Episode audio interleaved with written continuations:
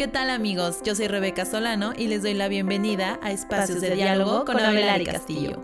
Abelari Castillo es una consultora especializada en el área de recursos humanos y en este espacio traemos para ti a expertos del área que nos comparten perspectivas, entrenamientos, tendencias y mucho más. Así que sube el volumen y comencemos.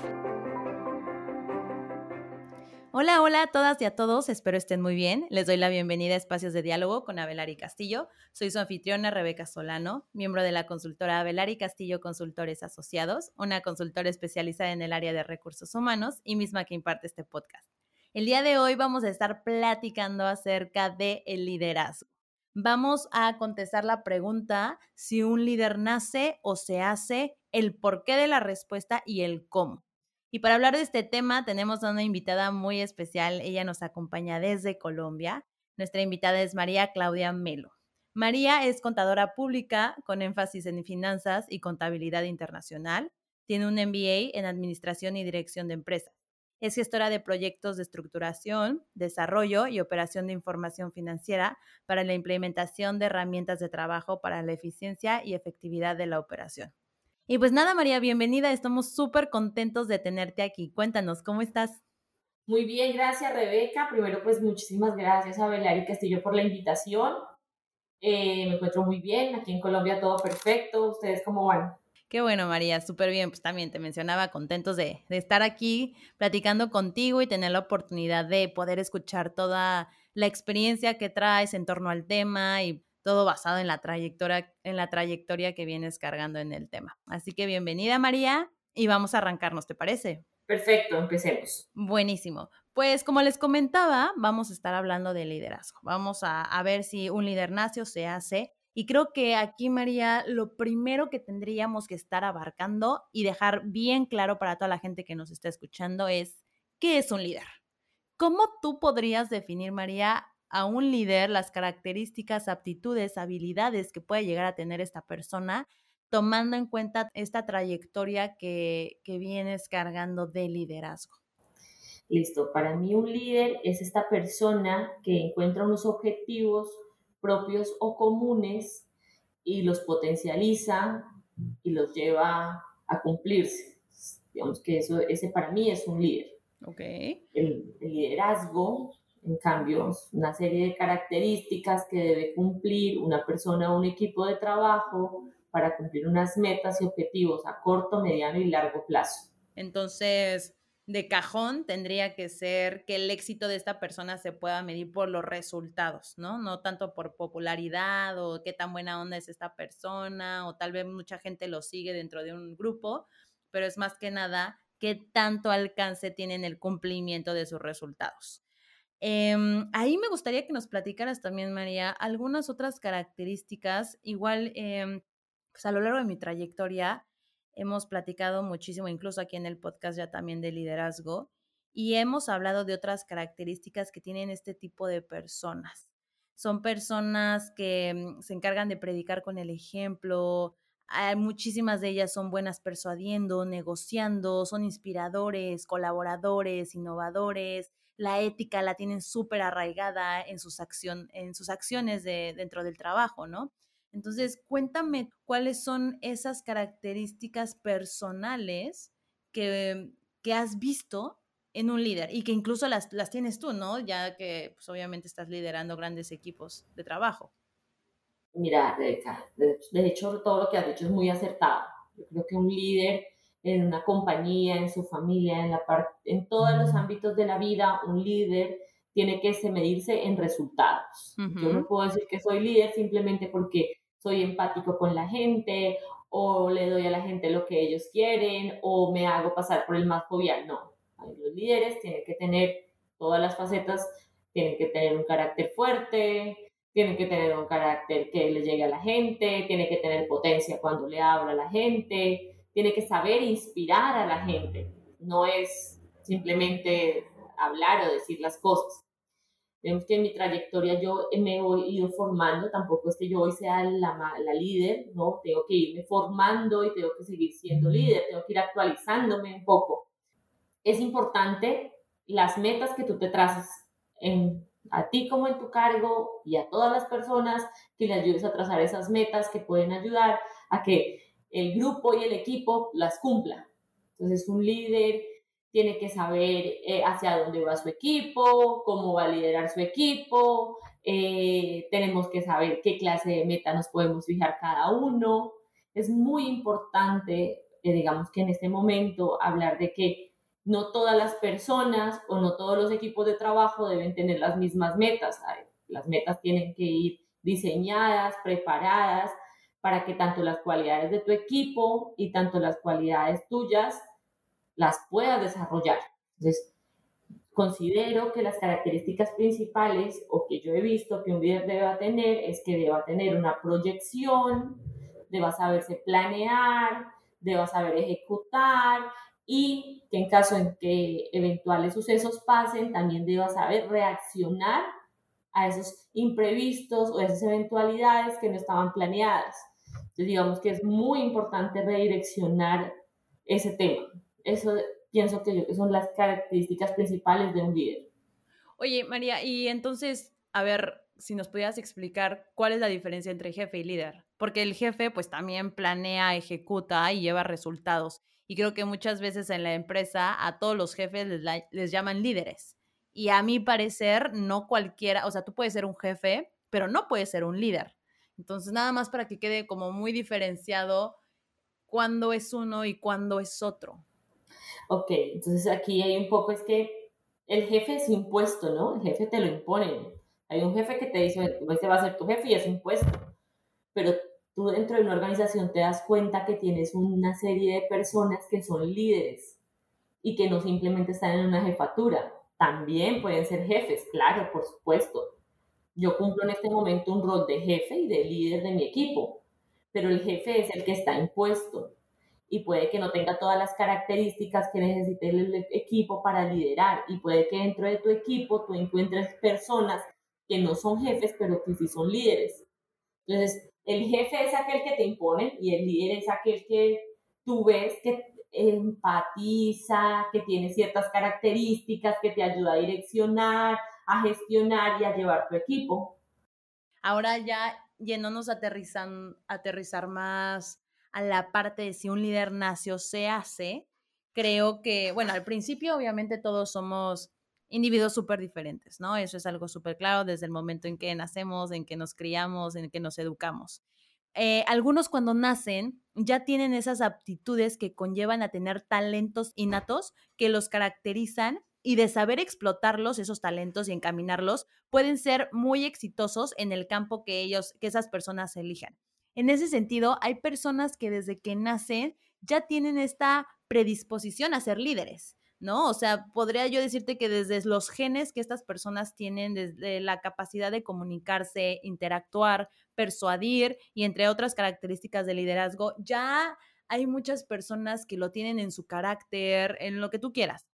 Entonces, ah, aquí quiero tomar alguna una idea que tú mencionaste en un principio de la conversación y era, si tú no lo desarrollas, eso no va a suceder lo que tú te propongas.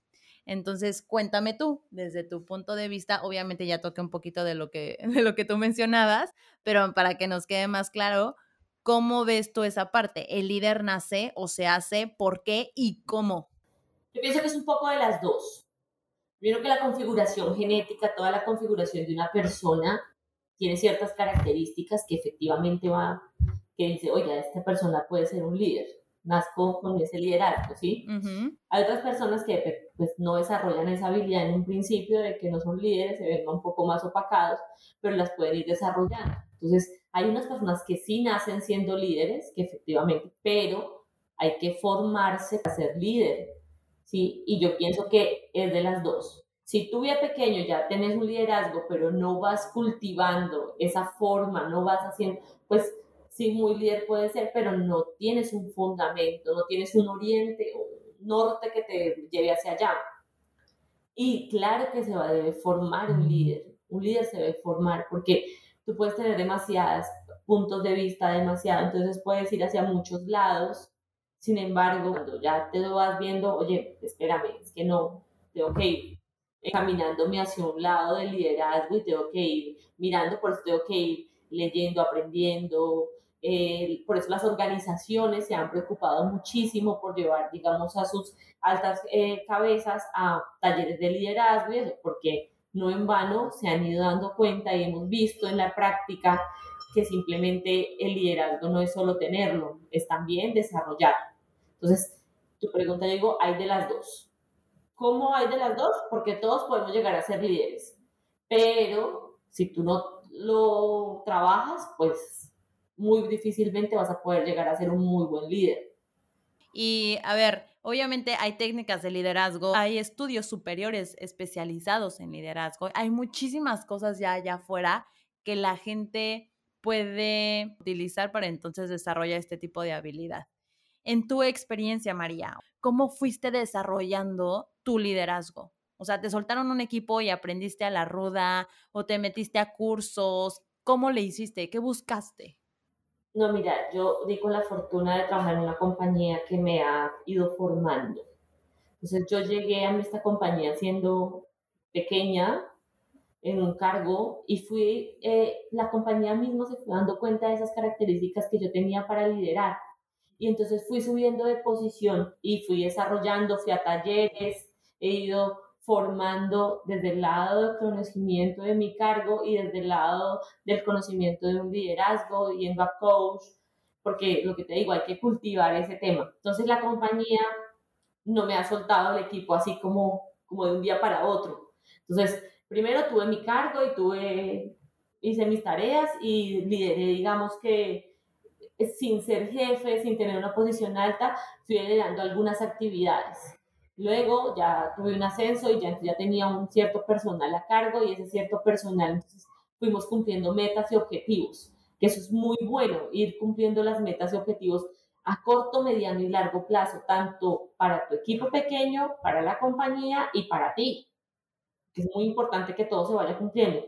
Claro, ya llegó a un rol un poco más grande, con un equipo mucho más robusto, pero claro, es que no, no fue, digamos, mi primer acercamiento al liderazgo, yo ya venía cumpliendo ciertas metas que la compañía quería y ya hoy me puso, entonces yo me pongo mis metas personales en mi, en mi parte personal y me pongo mis metas personales en lo laboral. Asimismo le coloco, digamos, esas metas a las personas de mi equipo y las personas de mi equipo vamos cumpliendo como todos vamos, todos trabajamos en un mismo fin y todos vamos llevando esas actividades a cumplirlas. Entonces digamos que eh, esa es la fortuna que yo he tenido, me he ido formando y he ido teniendo las obligaciones para ir cumpliendo esos pasos, pequeños pasos que vamos dando para llegar a ser un buen líder. Y el tacto con la gente, con tu equipo, estas relaciones interpersonales, inteligencia emocional con ellos, ¿cómo lo fuiste adquiriendo? Igual tuviste la, fortuna de ir a, entrenamientos especializados en esta parte, porque una cosa obviamente es el entrenamiento, ¿no? La parte teórica y otra cosa es la práctica ya en el campo con ellos, realizando el proyecto. Compártenos algo, algún tip que, que puedas dar de esta parte de la interacción con el equipo.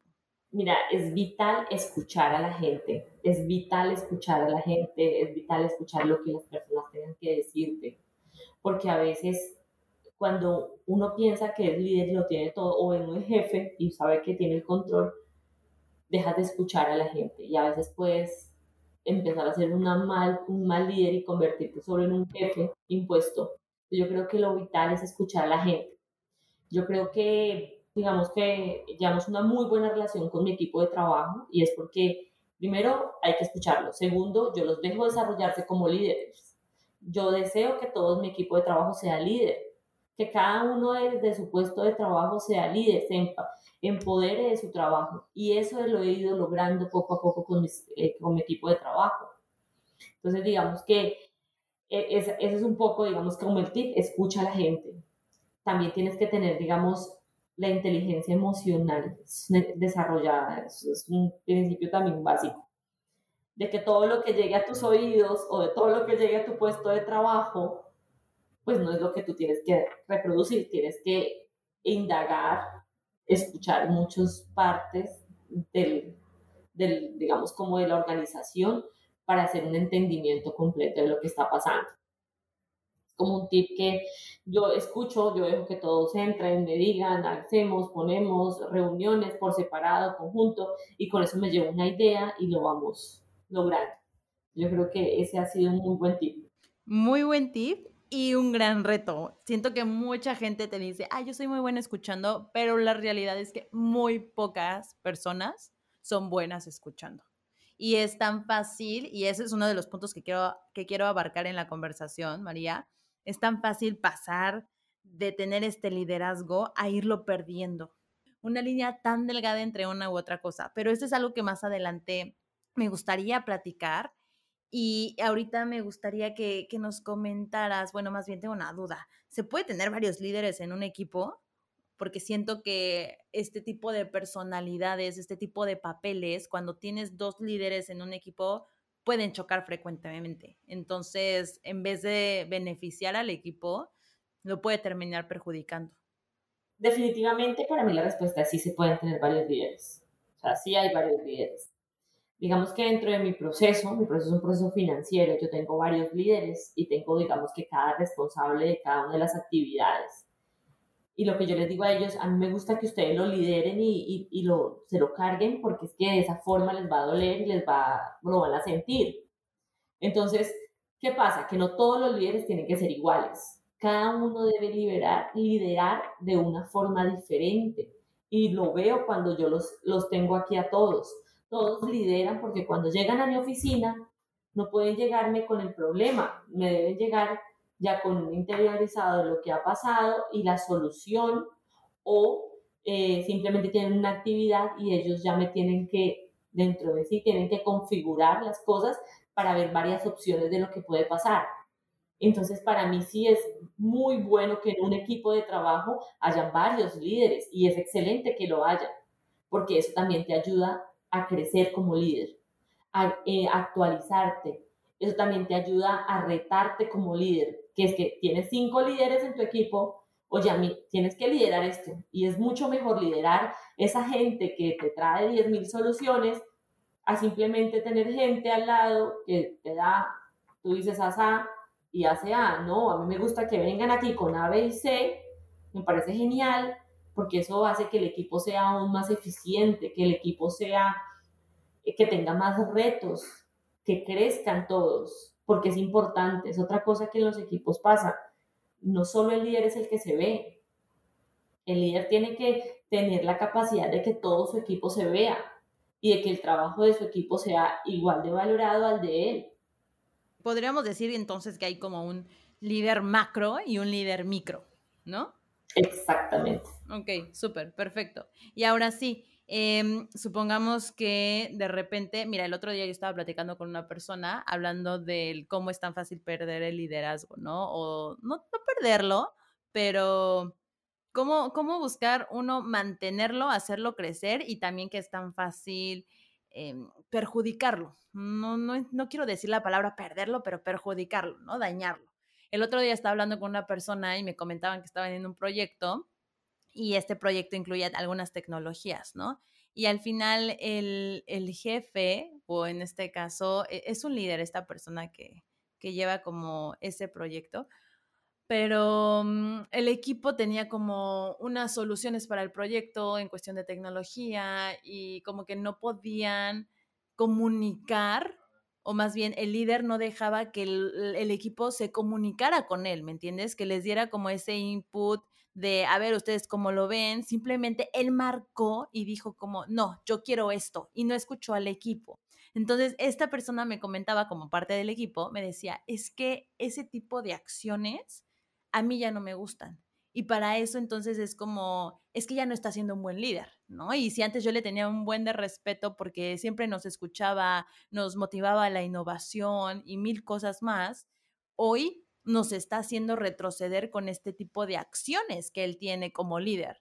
Que tú dirías como, es que se me vino a la mente muchísimo este ejemplo cuando tú nos mencionabas un momento la comunicación, ¿no? Y cuando no tienes esa comunicación, se va perjudicando el papel de este liderazgo.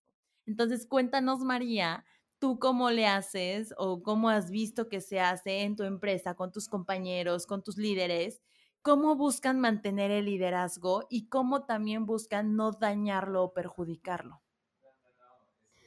Mira, es que hay, hay varios temas acá y es que hay decisiones, hay decisiones en el equipo que vienen más allá de ti, que vienen de una cabeza más alta que lo que estás en este momento, y decisiones que hay que comunicar al equipo tal y como deben hacerse. Eso es diferente a que yo tome decisiones arbitrarias y simplemente las tome. Entonces, lo primero es que tú tienes que comunicarle a tu equipo, mira, hay una decisión que no es mía, es de toda la organización o ni siquiera de la organización, de un gobierno que debe hacerse. Y eso es diferente, digamos, que a que vengas con una decisión.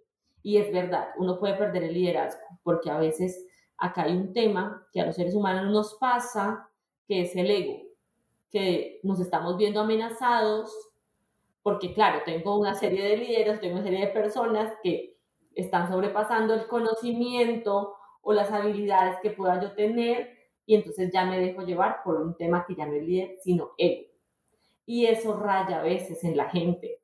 Entonces, lo primero es que cuando uno es líder, uno no debe tener, pues uno debe tener muchos miedos, uno estando en el parte del líder tiene muchos miedos, pero ese miedo no debe trascender a las actividades y al conocimiento de las demás personas de tu equipo. Creo que eso es fundamental.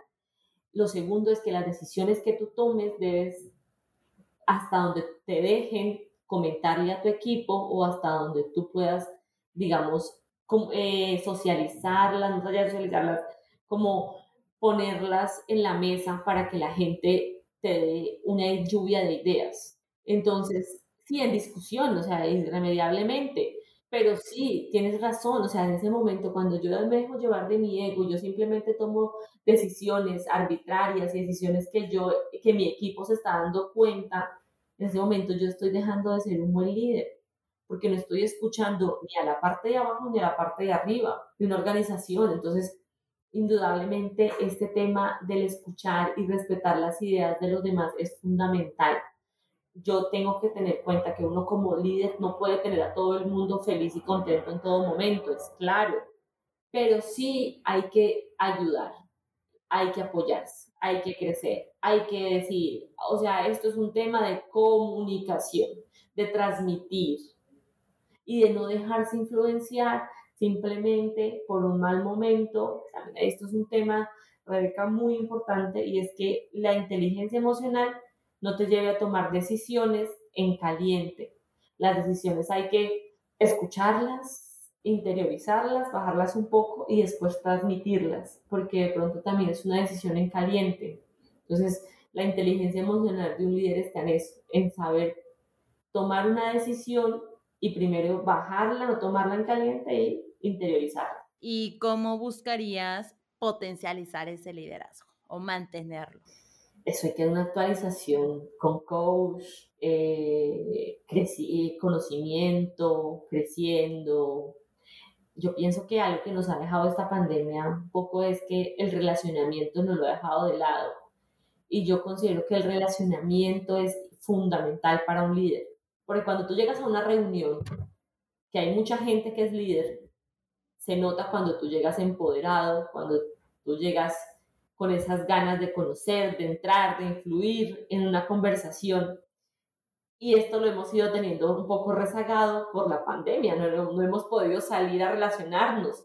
Entonces, pues pucha, ¿cómo nos vamos a relacionar? ¿Cómo vamos a llegar a lograr un punto de equilibrio entre las organizaciones? Aquí en Colombia hay unos congresos muy buenos porque nos, digamos que los congresos de todas las, de muchas compañías, de un sector, y esos congresos a uno los llevan a uno a conocer y a ayudar a que las personas que son líderes se relacionen, encuentren puntos de vista parecidos o puntos de vista totalmente contrarios, pero que te van a ayudar a crecer en tu equipo de trabajo. Entonces, indudablemente, el relacionamiento, el estudio, el estar actualizado en las características es muy bueno para un líder. Buenísimo. Entonces, actualización, estudio y bueno, como dices, investigación de, del tema, ¿no? Siempre seguir creciendo. Y creo que eso es en todas las áreas, no importa si es un deporte o cualquier otro tipo de conocimiento o aplicación laboral o personal, esa definitivamente es la clave, seguir aprendiendo. Perfecto, María. Y pues ya, mira, para ir cerrando la conversación, ya nos estamos comiendo el tiempo, me gustaría que nos compartieras un líder que te inspira, que te ha inspirado a lo largo de tu carrera, en tu vida o en tu vida personal. Cuéntanos. Mira, yo, yo, tengo la fortuna, yo soy una mujer demasiado afortunada y he tenido dos líderes en mi vida, uno personal y uno laboral. Mi actual jefe eh, de esta organización ha sido una persona que yo he visto que es como mi sensei. Finalmente, esta persona ha ayudado en mi, en mi formación profesional y yo lo veo a él que todo el tiempo está también en ese corre-corre de crecer, de aprender, de mirar, porque desde que yo lo conozco, él no se ha quedado ahí en lo que yo conocí a esa persona. Él ha ido creciendo un montón y yo he ido creciendo al lado de él. Entonces, en mi, mi jefe actualmente en la compañía en la que estoy, este es mi líder innato, es mi, mi, mi, mi guía, digamos que la persona a la que yo veo que, wow, quiero ser como esta persona, su conocimiento, su liderazgo, cómo él ha trabajado con un equipo de trabajo, eh, su equipo completo, cómo lo ve, eso es un líder que uno ve. Y del otro lado, pues personal, tengo a mi padre, él fue una persona que siempre me enseñó a que sea lo que sea que esté pasando en la vida o sea el momento, la circunstancia que esté pasando, siempre se puede superar. ¿Sí? Y si tenemos un día malo hoy, pues no importa, ese día es hoy y mañana llegas renovada al trabajo y lo haces diferente o llegas renovado a tu familia. Otra cosa muy importante que los líderes tenemos que tener en cuenta es que las cosas laborales se quedan en lo laboral y las personales están en lo personal, que a veces las personas tienden a confundir ese rol. Entonces, e, ese, ese tema de la inspiración sí se la debo mucho a mi padre. Todos los días yo llegaba a mi trabajo y llegaba con un problema o llegaba con algo y era en ese momento, ese día pasaba, pero al otro día yo tenía que llegar súper recargada, súper enérgica, súper feliz, porque era un día nuevo, eran unas actividades nuevas que yo iba a hacer. Entonces, eso hace un líder. No te, no te quedas en el problema. Sí, totalmente. Pues ya los vas a tener que invitar a escuchar este episodio para que escuchen tus bonitas palabras, María. Gracias, Rebeca. Súper. Pues mira, no sé si hay algo más que te gustaría comentar acerca del tema con toda la gente que nos escucha, algo, algún detallito que, que se nos haya pasado. No, mira, simplemente decirle que el liderazgo y el ser líder empieza desde el momento cero en que tú entras a un lugar. Con tu voz, con tu actitud, con tu pensamiento, en ese momento vas a saber que llegas a un lugar a liderar. Y eso es importantísimo que la gente lo tenga en cuenta. Es muy bueno que las personas se den cuenta de eso, que cuando tú hablas, cuando tú te proyectas, cuando tú tienes una gesticulación corporal, todo eso te hace un líder. No es solamente cuando llegas a un cargo, sino cuando tú llegas a un lugar, todas esas características te potencian a ser líder y vas a llegar un día a ser jefe. Pero no es que primero seas jefe y después líder. Yo creo que ese es un orden muy importante. El primero ser líder y después llegar a ser jefe. Perfecto. Me encantan esas últimas palabras, María. Muchísimas gracias. Y pues con eso damos por terminado el episodio de hoy.